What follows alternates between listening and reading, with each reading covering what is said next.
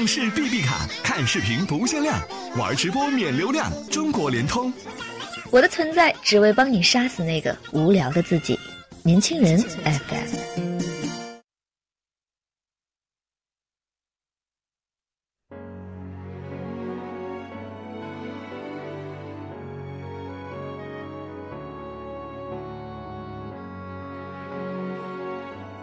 Hello，大家好，欢迎收听本期的年轻人 FM 阅读栏目，我是月琪。今天跟大家分享的文章是《给困在当下回不去的你》。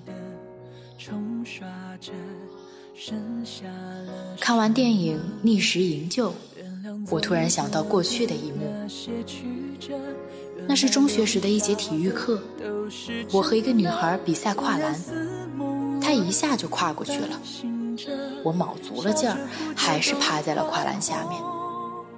于是，我又一次跑到远处，卯足劲，啪，我还是失败了。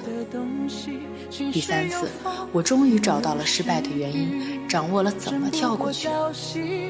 身边有人要拦着我，劝我别跳了，我还是不顾一切的跳了过去。这一次。终于成功了，我却摔倒在跨栏下面，足足有两个星期没有上课。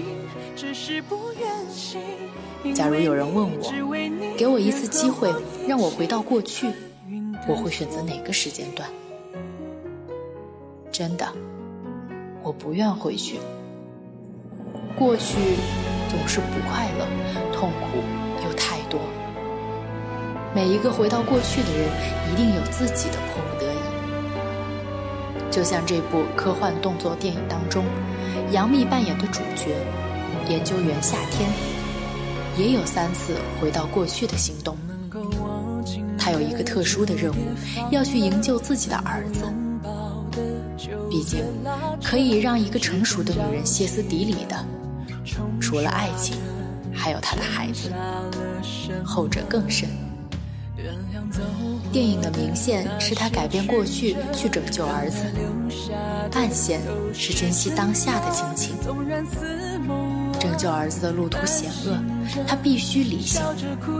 陪伴儿子的过程如此温情，为紧张的节奏增添了些许轻松。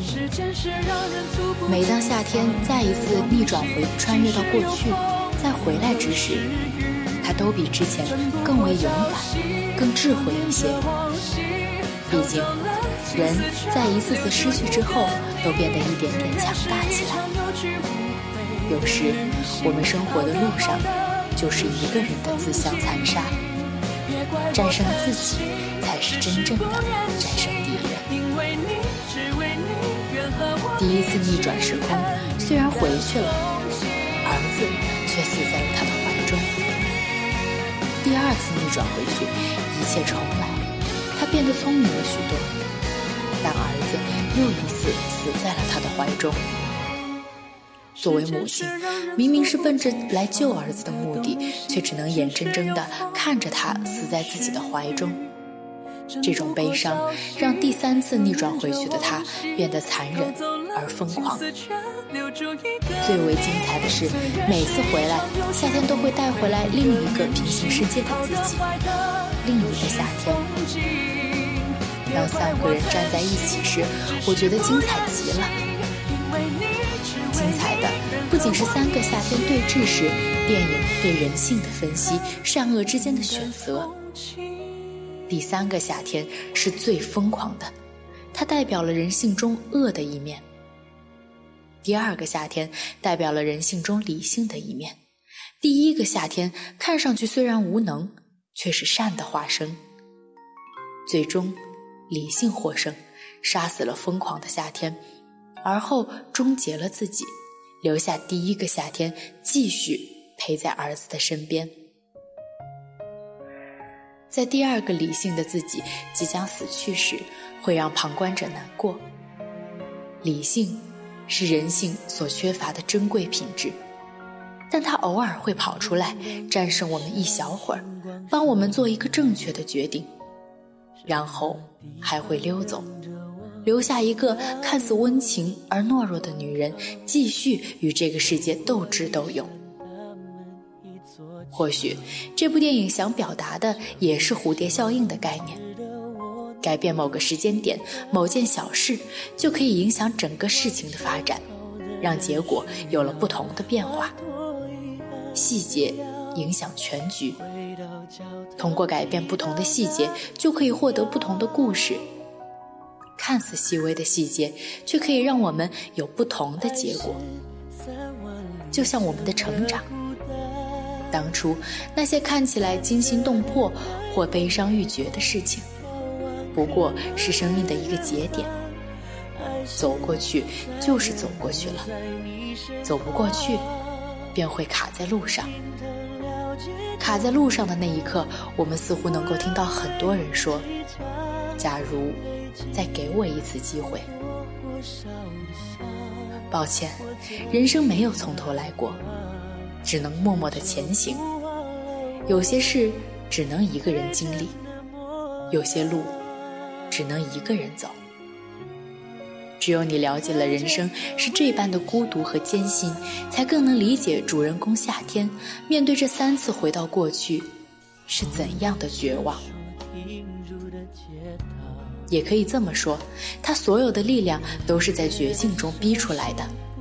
这种绝望无人可救，只有他的强大才能扭转整个事态的发展。不一样的结果，是不同的人生。写到这里，我开始羡慕杨幂扮演的夏天。一切还有重新来过的机会，扭曲虫洞就能回到过去。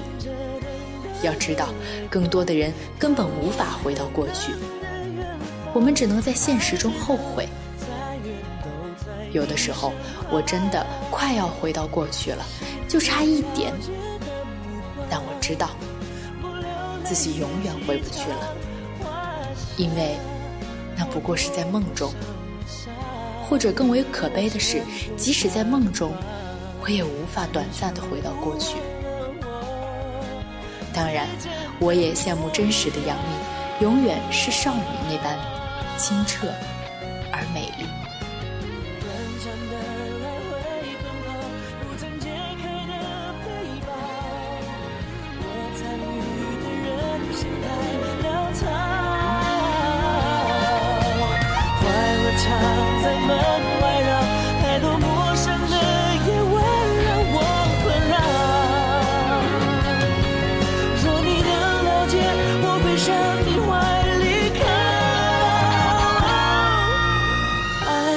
三万里程的孤单闪着等待的泪光，眺望可能的远方。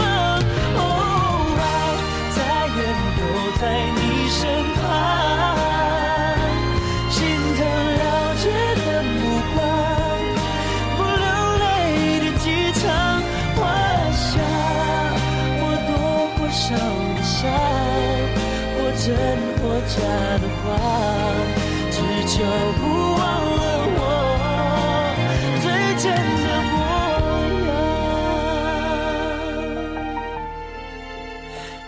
真的微笑。